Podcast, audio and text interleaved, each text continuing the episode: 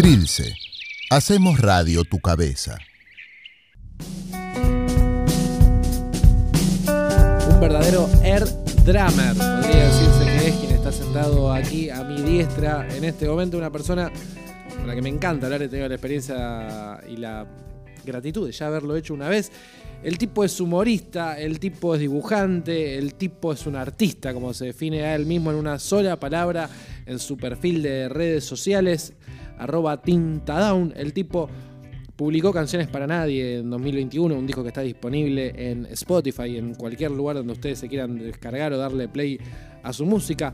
El tipo es autor junto a su coequiper del dúo eh, ay, se, me Fiambre moderno. Fiambre moderno. Un papelón que el invitado venía, pero venía, pero venía bien. Venía, chabón, Venía bien, impecable. impecable. Y en lo más importante. Lo más fácil, lo más fácil y lo más nuevo. Es como tenés a Mick Jagger con la banda Los Rolling. Ay, carajo, ¿cómo era? A veces uno se olvida lo más boludo. Lo más boludo, y Es lo que así, tenía más no anotado. Bueno, Gustavo Pato. Sala, ¿qué tal? Hola, ¿Cómo le ¿qué tal, Pato? Primero pedir disculpas al aire porque Pato me dice, yo a vos te entrevisté, ¿te acordás? Sí, pero yo Y yo, eh, la verdad que no. No, ¿Cómo igual, puede pero ser? vos cuántas notas te hacen por año. No, qué sé yo, eh, eh, pocas. Entre una y cuatro mil. O sea, 20. Yo no, no- pero la verdad Sí. que no, uno se acuerda las cosas que más o No, menos yo la me acuerdo- gente que ve en la vida te la acordás. Te voy a decir, me acuerdo. Bueno, no usaba anteojos en esa época, quizás, quizás por eso. Podés tener esa excusa. Capaz que eras rubio Capaz que era rubio Enano y con más tetas. y negro. ahora. Ah, Sí, entonces negro. no había manera de que te No recordara. Pero me acuerdo que cantaste temas a lo Spinetta, Sí. o sea, pusiste una, una inflexión Claro. de voz muy spinetiana. Yo creo que mucha me- gente piensa que es fácil de imitar y no es No es fácil, No, no. porque- pero parece que uno es como el indio, parece que hace yo sé que no, y ya, listo, imite al indio. Y no es solo eso. Y Y, me parece que no. me cargaste porque yo usé la frase eh, poner en autos a la audiencia. Ah, Y vos estoy dijiste- empezando a recordar. Y vos dijiste que poner en autos era un, un arcaísmo, por decirlo de alguna manera. No creo que haya usado esa palabra tan compleja. Pero me parece una gran imagen poner en autos. Me- igual Poner me- en autos. seguramente habrá sido desde, desde la fascinación.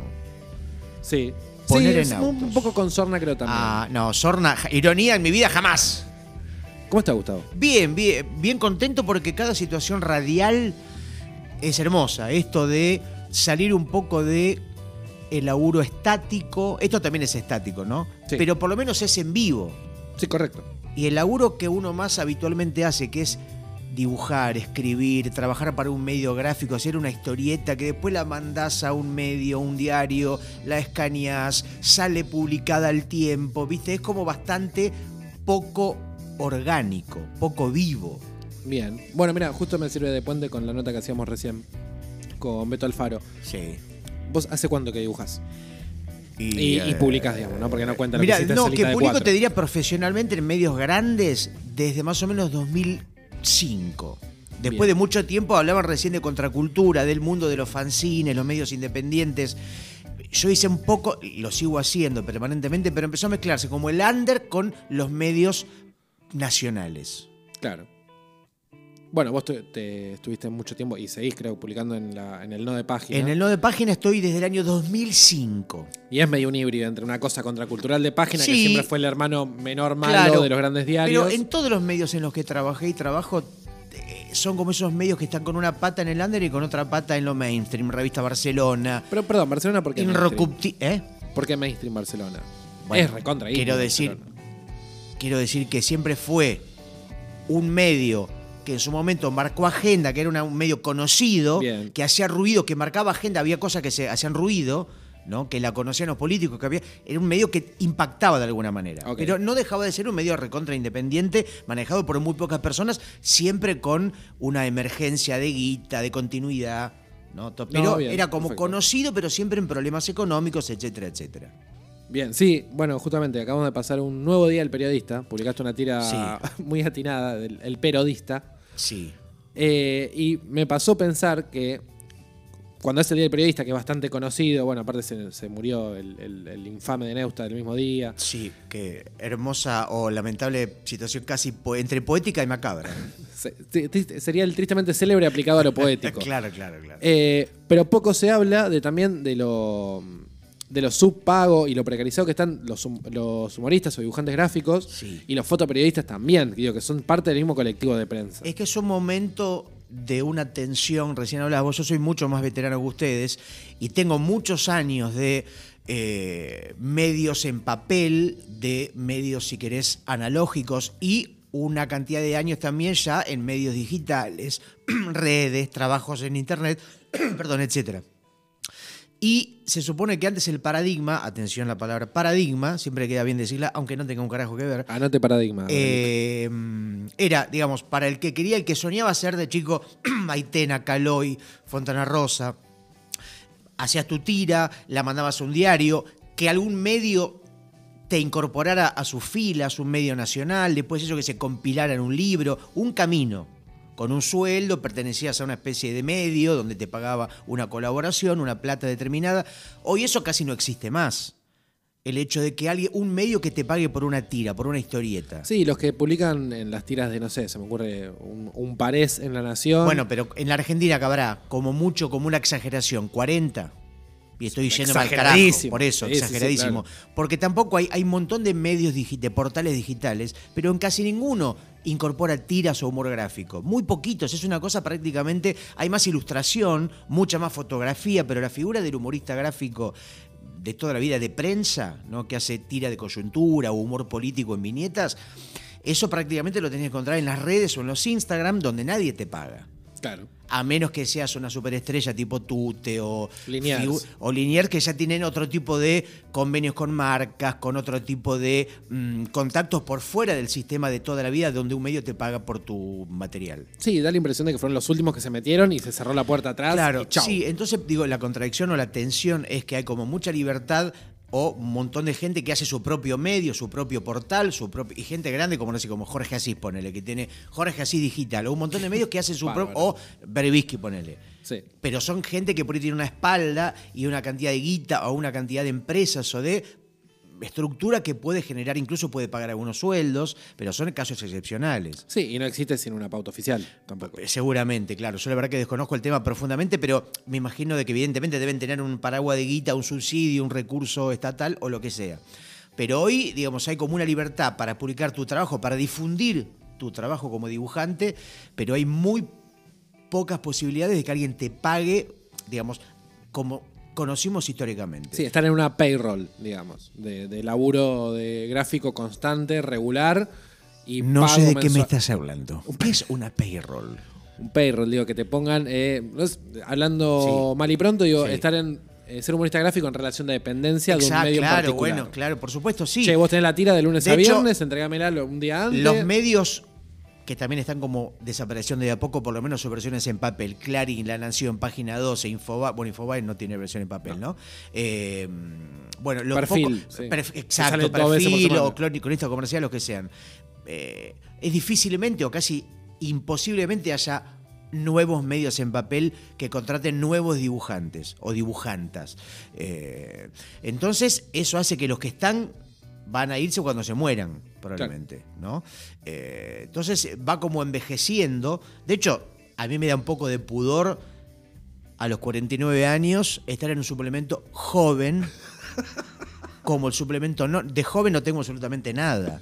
No debería estar ahí yo, debería estar, no sé, si querés una página en Radar o en Cultura o en otro, pero no en, en- en su- que venga un chico de, o una chica de 20 años, no uno de 49. Pero tenés una, una irreverencia muy joven. Trato de no perder la mirada Claro, a eso voy. pero a la vez es un pequeño trabajo que mantengo hace mucho tiempo y al que le dedico muchas horas de laburo, pero la verdad es que es medio contradictoria la situación. Yo me hago- es el- la primera persona que lo digo. Bueno, pero está bien. Pero digo, en general, creo yo que eh, si el diario ya de por sí es viejo. Digo, página es viejo y es, Sí. y es irónico porque es el diario más joven. Sí, claro, bueno. Es como. Babasónico, sigue siendo una banda nueva. Bueno, claro. Después de 30 años, Y, no sé sí, y quizá no tanto por. O sea, Sí, porque mucho hay por un propio, panorama, por lo demás. seguramente un panorama más conservador o más pacato que hace que algo mínimamente fresco sea como la renovación. pero post página 12, ¿qué diario salió? Claro. Salió Bueno, crítica y murió porque lo Estaba vaciaron. pensando, claro, el, de hecho, La Nata se jacta- jactaba de ser como el último diario en papel. Creo que era su eslogan, Claro, ¿no? Cuando sí. salió. Como tipo, 87, si no me equivoco. eh, no, no, es, no. ¿Sí? Página 12. Página decís. 12. No, ah, yo estaba pensando Sí. en, el, en Crítica. Crítica 2008. Ah, eso, por eso digo, cuando salió Crítica, Sí. me parece que lo lanzó como el último diario en papel. Y duró tres años. Como una epopeya, y parece que quedaron mucha gente sin cobrar sus colaboraciones. Sí, que fundaron y le mando un saludo a los eh, compañeros de Revista Cítrica. Claro, bueno. Gran crítica y hicieron Revista Cítrica. Exactamente. Gustavo, espera, porque yo me. de- debo admitir que desconocí esta faceta tuya, ¿Cuál? La musical. Ah, mira, bueno, me, Es, me parece una sorpresa realmente más que agradable. me parece bien que te Verte, parezca... verte en formato videoclip, verte en formato Ah, cantante. viste, un gran bailarín. La gente no sabe que mi, gran, mi único talento es bailar como nadie. Es decir, para el culo. Pero y me gusta eh, la faceta eh, Tenacious D, criolla Bueno, que tenés. eh, viste, está bien, está bien. Me- to- toda eh, lectura de alguien que no es uno es interesante. Porque uno a veces hace cosas y no sabe bien qué está representando o qué estás eh, lanzando. Bien. Pero ¿cuándo arranca? ¿La tuviste siempre ahí al Yo costadito? creo que como siempre desde oyente primero. Sí. ¿no? Yo siempre escuché música desde pendejo cuando era fanático de Miguel Mateos, Bueno, Sass. Virus, Soda Estéreo, Viuda hija del rock and roll. Sí, muy bien. Décadas del 80.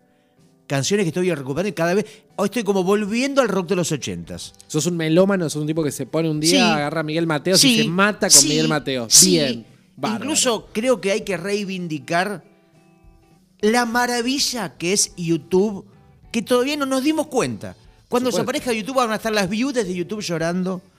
Porque conoces una banda que ponerle, se llama, no sé, o desde Peter Hamill a Eduardo Mateo, o a Los Besos que vi el otro día en vivo, o a Mi Amigo Invencible, o a una banda alemana de crowd rock, y por eso y por ahí aparecen shows, eh, mucho material de cualquier época, de cualquier país. Entonces es como una infinita galería de sonidos que a veces digo, o de, si te gusta, por ejemplo, el Periodista, no las entrevistas a Borges, famosas del este español mítico que no me acuerdo cómo era, que entrevistaba a Borges a Ah, el, cortar. mismo de Dalí. Cla- bueno, viste, hay Maestro. tesoros. Sí, claro. Y entre, yo a veces hago como esas eh, búsquedas en YouTube y termino en lugares que ya te olvidas cómo va llegando, ¿no? Sí, terminás viendo orcas versus cocodrilos. Entonces, bueno, claro, eh, lo que quiero decir es que un poco contestando tu pregunta de cómo aparece el tema de la música, que es desde, desde hace mucho, y es una gran compañía mientras eh, trabajo para el dibujante de la música y el podcast y la radio en general.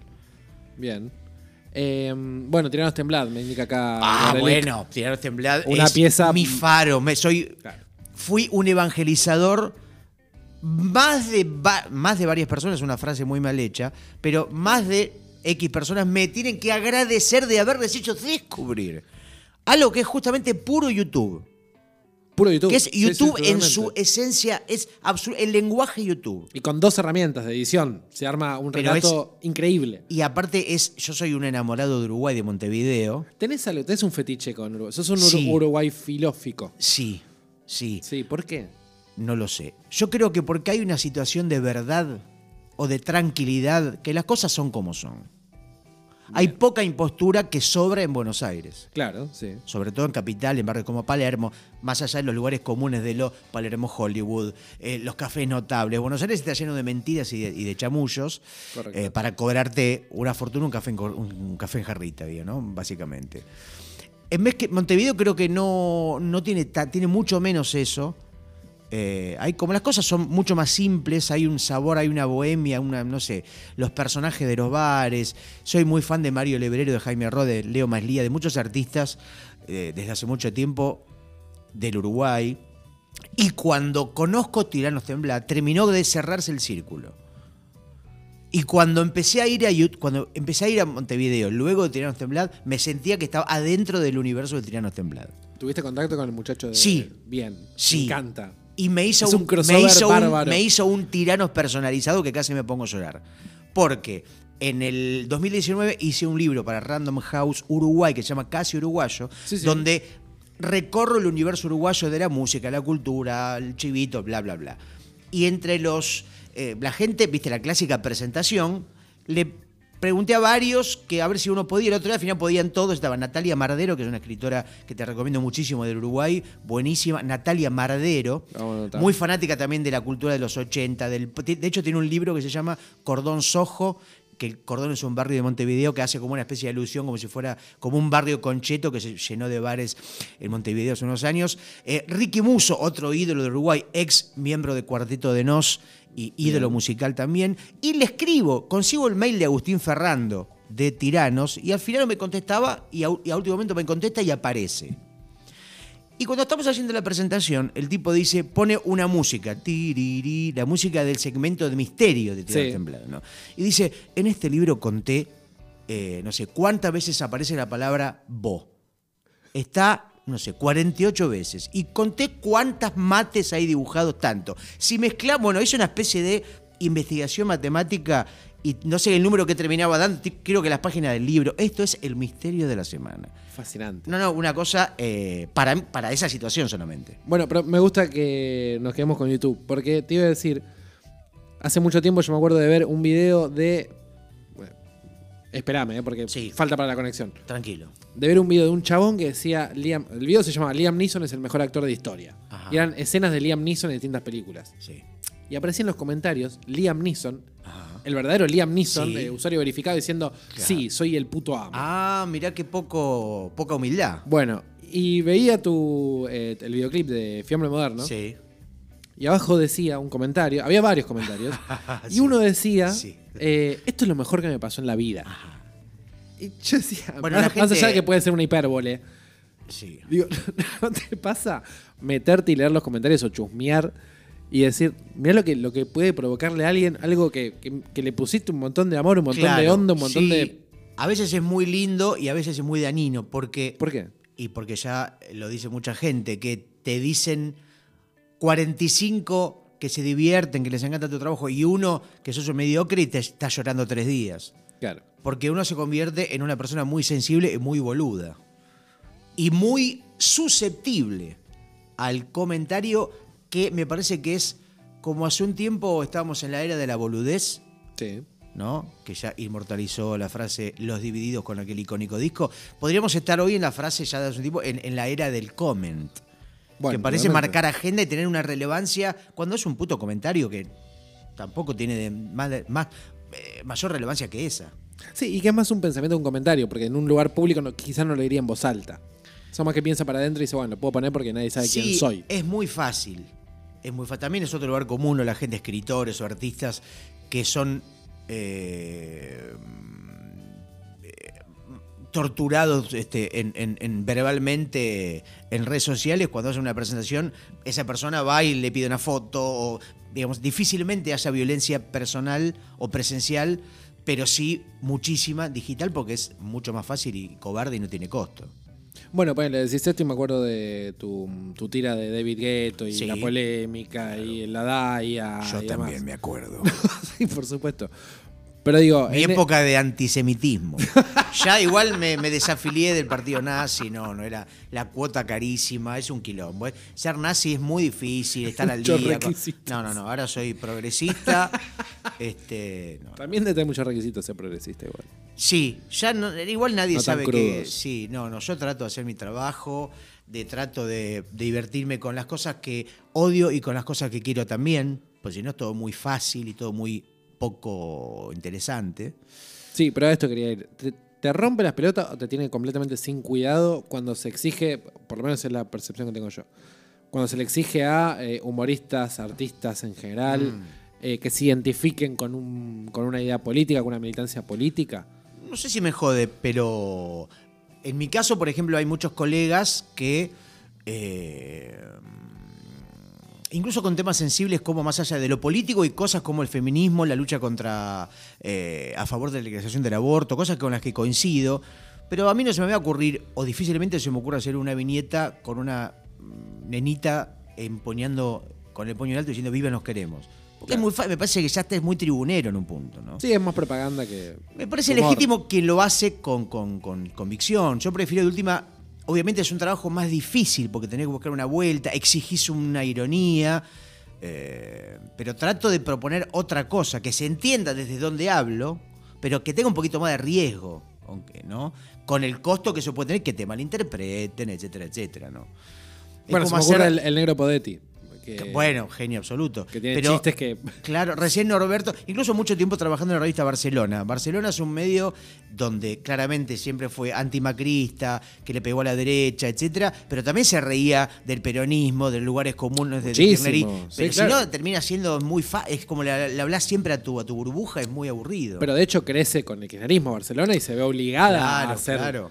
Eh, crítica. Pero de- hay gente que eso no se banca, que necesita esto que se dice de que reafirmen tus prejuicios y que le- entonces es como a mí, digamos, me interesa tampoco ver en su mayoría TN como C5N. Totalmente, Porque sí. me parece que voy a encontrar pocas cosas interesantes o pocas tensiones o pocas contradicciones, Sí, sí, lo mismo a distintos puntos del. ¿no? del Entonces, este yo puedo ser fanático de Alberto, o de Spinetta, o de Cristina, o de Antonina Artaud, o del Indio Solari, pero cuando hago humor voy a tratar de cagarme risa de los lugares comunes de, de toda esta gente. Bien. Eh, Gustavo, te quiero preguntar, ya que hablamos tanto Ya de- que viniste. Ya, ya que estás acá, ¿no?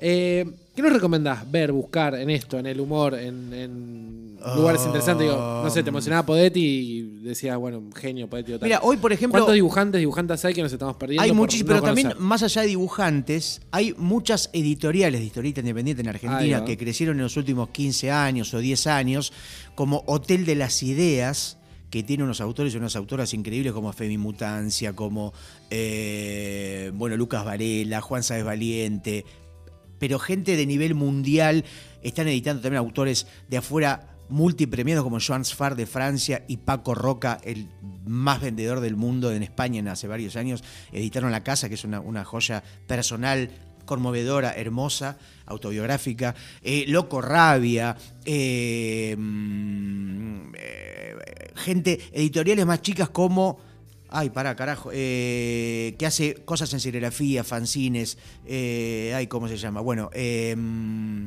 bueno, muchísima gente que. Eso, para eso creo que es una de las mejores cosas que, que tenemos en las redes sociales. Que viendo las propias editoriales. Te decía Loco Rabio, Hotel de las Ideas, mm, Historieteca, eh, Editorial Común, que es la editorial que fundó Liniers en su momento. Bueno, hay un universo de editoriales algunas más vinculadas también con la poesía, con la narrativa, pero en el propio género de la historieta y humor gráfico hay muchísimo y con muchas voces nuevas. Bien. Así que hay muchísimo para, para, para ver y para comprar y para revisar. Eh, así que es un momento donde cada vez más hay gente haciendo de todo con una libertad estética alucinante. Ahora, por ejemplo, este sábado hay una feria que se llama District Comics, si no me equivoco, en la calle Morón, no me acuerdo cuánto, del barrio de Flores. Flores, claro. Calle Morón. Que- Ahí detrás de Gaona. Es una especie de feria que creo que ya se hizo un par de ediciones, donde van a estar un montón de editoriales independientes, gente que hace fanzine, gente que hace historieta alternativa. Bueno, eh, creo que se llama District Comics con X, si no estoy diciendo mal. Pero cada vez más hay eventos, fanzines, editoriales, movidas. Lo que no hay es laburo. Claro. Ese es el único detalle. Bueno, es que con eso arrancaba del, del Día del Periodista y demás. Digo, hay Claro. una precarización que nos eh, agarra y acapara a todos y todas. Entonces, el tema es con qué pagás el alquiler. claro, bueno, ¿no? exactamente. Entonces hay que inventar. Mucha gente se vincula con la docencia, dando talleres, tratando de vender tacitas, remeras, eh, dibujos personalizados, stickers. No sé, inventar maneras que tengan que ver con dibujar, pero que no sean publicar o vender historietas a revistas o diarios que no existen. Eh, Claro, sí, y lo pregunto un poco a. mm, como pensando en voz alta, digo. El, el sindicato de prensa por antonomasia hoy sigue siendo UTBA. Digo, Ah, si bien sí. eh, los muchachos de Cipreva están haciendo un gran laburo, gran laburo para militar eh, en contra de la precarización laboral. Pero no sé si los humoristas entran en esos colectivos, por ejemplo. No, lo ignoro total y completamente. ¿Cómo Yo- pueden hacer valer sus reclamos? Bueno, yo por mi colaboración de hace mucho tiempo en Página 12 estoy con UTBA, UTBA justamente porque entro en el sindicato de prensa como ilustrador, humorista gráfico, Claro. no sé cómo, es- cómo es la figura, colaborador, si querés, lo que sea. Pero entonces es como un momento ya hace un tiempo de en pura tensión, ¿no? Son estas contradicciones. eh, pero bueno, lo bueno es que hay muchísima oferta. ¿No? Ya, de hecho, hace mucho tiempo que las librerías especializadas, las cadenas. Hay secciones dedicadas claro, a. Sí. antes eh, que vos querías comprar un libro como Mouse de Art Spiegelman, que recién vi una, una- un recorte por ahí, el- una de la novela gráfica seguramente más conocida de la historia, de la historieta, y no sabían dónde ponerla. Era como una cosa, ¿dónde- ¿qué es esto? Eh, No es para chi, lo ponemos, no sé, viste Pero es un ratoncito. Claro, entonces por ahí encontrabas mouse al lado de Mafalda, ¿viste? Cosas, porque la gente, eh, los libreros no sabían dónde ubicar. Hace un tiempo que ya se ganó, ya se entendió que hay historieta para adultos, que no es todo superhéroes y cosas infantiles. Sí, que acaban de censurarlo en el sur de Estados Ah, Unidos. a sabía, Mouse. sabía, sabía, sabía. Eh, vaya uno a saber por qué, ¿no? Sabía. ¿Cómo, cómo se le opone uno Es una obra que sigue generando quilombo, potencia, eh, debates. Es este, a mí me flasheó en su momento. La leí hace, no sé, más de 20 años. Y creo que sería bueno re- retomarla o se debe bancar una y varias relecturas. Mouse. Total, sí. Eh, muy recomendable. Es una, bueno, una mm, sátira, fábula, metáfora, no sé bien qué palabra meterle, del nazismo. Claro, y es una de las historietas que tiene, o que abrió, o que puso, entre comillas, de moda el tema del género autobiográfico. Donde el propio autor, en este caso, imagínate la historia de Art Spiegelman que cuenta la historia de su propio padre en los campos de concentración, en el holocausto, o sea, en primera persona, eh, o sea, tiene toda una historia que es una especie también como de karma, de, de, de cosa que tenía una especie de relación que estaba completamente rota con el padre y a partir de entrevistas con el propio padre de sus experiencias este, hace toda esta especie de fábula como decís vos porque representa a los nazis como gatos a los polacos como cerdos y a los, a los judíos como ratas que también eso en muchos países les pareció intolerable no como que se estaba burlando cómo van a ser con caritas de animales algo tan terrible que no entendieron un poco cómo estaba bueno pero en su momento fue eh, de quiebre de fue una especie de según dicen, la primera en historieta, historia, obra de que se mete con un tema tan delicado, justamente con estas cosas que eran para la época, y todavía siguen generando ruido, como decís vos, muchos años después. Sí.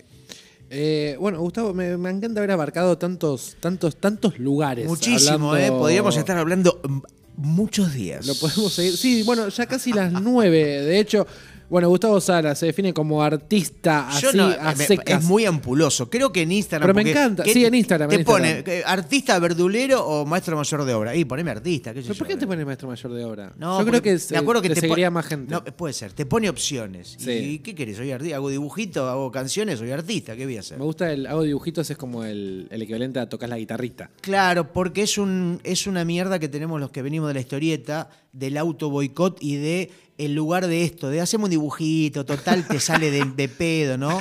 Eh, Pero, y uno a veces se lo cree y pasan muchos años hasta que entiende que es un trabajo, que es una profesión, etcétera, etcétera. Sí, y a vos, perdón, personalmente, y corregime si me equivoco, Sí. lo siento particularmente como una compulsión.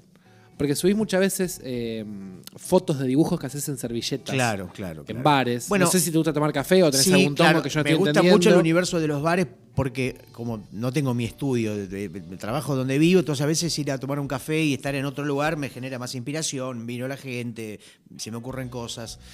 Y sí, y justamente creo que para eso está es ideal Instagram, ¿no? Para poner Claro. una cosa que haces en un momento, que se te ocurre un chiste que funciona ese día, que tiene gracia porque justamente es el día del periodista, que es el día de algo que pasa ese día, entonces por ahí se te ocurre algo. Pará, ¿y vas siempre, vas siempre al mismo café? No, voy a varios. Voy a varios. Para que no te digan, señor, váyase. por Esta favor. zona es bastante chota, voy a decir, eh, ¿Para para, contar bares amables. ¿Por qué? No. Y porque no hay, estamos medio cerca de, de- de- de- Ya para el lado de Caballito, mm, debe ser el barrio que menos me gusta de Buenos Aires. Perdón, pero bueno, ¿qué quiere que No, te hay diga? barrios muchos peores. Perdón, Sí. yo no voy a reivindicar Caballito, pero hay barrios muchos peores que Caballito. A mí me gustan bares como, bueno, eh, no se me importa que pero eh, Sí, que me ofrece, que me dan una calidez, que me dan ganas de quedarme, que no tienen una iluminación tipo Pharmacity, No, bueno, claro. así O sea, como que te- una cosa de violencia. Un café Monte Carlo, por ejemplo. Eh, un café San No, pero no me Moritz. gusta ir a las cadenas, no sé, no voy. Generalmente trato de no ir a Café Martínez o a Café Habana. Trato de ir a lugares más cálidos que tienen cierta. mm, No sé, otra, otra, un lugar más amable. Un mozo con pelo en la Por oreja y las ejemplo, uñas no sé, negras. me gusta que el, el ¿qué Bar querés? Celta, el Arela Varelita, el Café Margot en Boedo, Ahí el va. Café, la poesía en, en- en- en- en San Telmo. Hay lugares que son acogedores, que quiere decir que te tratan bien. Perfecto. Gustavo, nada más que decirte muchísimas gracias. Como dijo Cerati, nada más queda.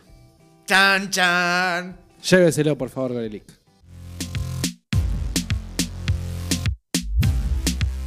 Culo sí, culo no. Es difícil mi amor, yo me quedo inmóvil y no aprieto el botón. Culo sí, culo no. Es difícil mi amor, nunca sé lo que quiero y me quema el dolor. Culo sí, culo no. Es difícil mi amor, nunca tengo respuestas en esta situación. Culo sí, culo no. Es difícil mi amor, no entiendo tu cara de muñeco llorón. Y si no hubieran tantas preguntas, hoy nuestra vida sería más. Y si volaran las sensaciones, nos crecerían muchas canciones. Culo sí, culo no. Es difícil mi amor. Mi sangre se congela y no arranco el motor. Culo sí, culo no. Es difícil mi amor. Me contagia la duda y la desesperación. Culo sí, culo no. Es difícil mi amor. Yo me quedo inmóvil. Siempre te moves vos. Culo sí, culo no. Es difícil mi amor. No entiendo tu cara de muñeco llorón. Y si no hubieran tantas preguntas, hoy nuestra vida sería más justa.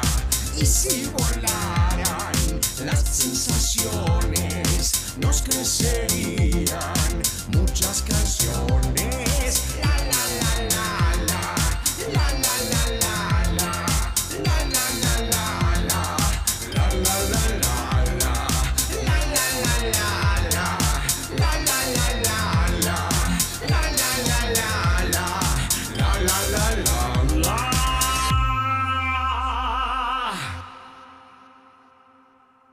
No. Es difícil mi amor. Yo me quedo inmóvil en esta situación. Culo